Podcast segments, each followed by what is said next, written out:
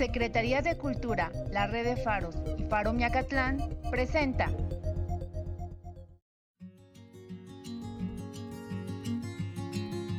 Horneando Memorias, Pan de Muerto.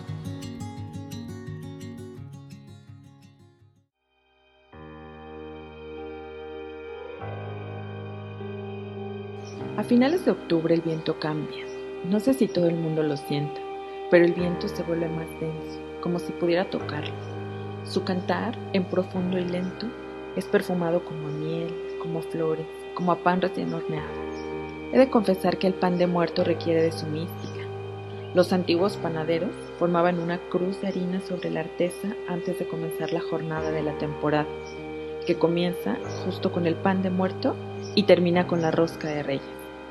El pan de muerto no le pertenece a las panaderías, le pertenece a los hornos de las casas que despiertan de su letargo de ollas y cacerolas.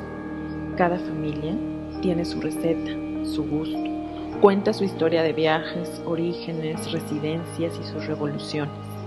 No es de sorprender que justo ese día las abuelas se transforman en panaderas, como si recordaran de alguna manera que son las poseedoras del legado de sus ancestras. En primavera, ellas, las abuelas, visitan los limoneros, limas, naranjales o mandarinos, colectando las hermosas flores de azar, perfumadas, cítricas y dulces. Cuando juntan sus siete azares, hacen bolsitas con el trapo de cielo, el del queso o el que tengan, y las dejan colgadas al calor de la cocina. Cuando llegan las voces de octubre, las bolsitas se bajan y se ponen a hervir para perfumar el pan de muertos. Dicen que si una las baja antes, el olor de las flores se va junto con el verano. Rompen cuatro huevos de los más bonitos y les ponen un chorrito de vainilla para que no sepa feo. Lo dejan al lado extremo de la mesa de la cocina, donde todos los días alimentan a su familia, haciendo compañía a los cuatro gramos de sal que apartaron previamente. Dejan caer un poco de harina para formar su cruz como si estuvieran listas para comenzar un ritual maravilloso. Ellas, cual sacerdotisas, toman la seriedad necesaria del momento y comienzan su labor de invocar a las ancestras por medio del pan. Cual alquimia, las abuelas hacen un volcán con harina, 680 gramos, que es como la tierra de la que dicen estamos hechos. Vuelcan dentro de él levadura fresca, 22 gramos, azúcar 100 gramos y los huevos que ya no huelen a chuquía. Comienzan el amasado con leche fresca, 120 mililitros.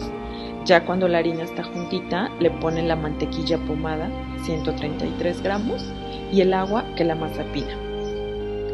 Es en este punto cuando los más jóvenes suelen darse por vencidos, pero ellas, con la paciencia de los años, continúan contentas azotando la masa de vez en cuando para dejarla bonita. Aperlada y elástica, la masa está lista para recibir el soplo de la vida, el olor a primavera, la esencia de azares, una cucharadita, y el olor del verano, el anís en semilla. Y al final, siempre al final, la sal, para que la masa no se eleve de más y se rompa. Algunas abuelas dejan que la masa se relaje al calor de la cocina, otras la guardan en el refrigerador. Ambas permitiendo que la masa se relaje y doble su tamaño. Existen tantas formas de pan de muerto como familias y recetas. Cuando la masa ya está infladita, las abuelas llaman a las más chiquitas para bollar el pan. Dividen la masa en bollos de 120 gramos, con ellos hacen bolitas de 80 gramos, grandotas, y otras chiquitas de 40 gramos.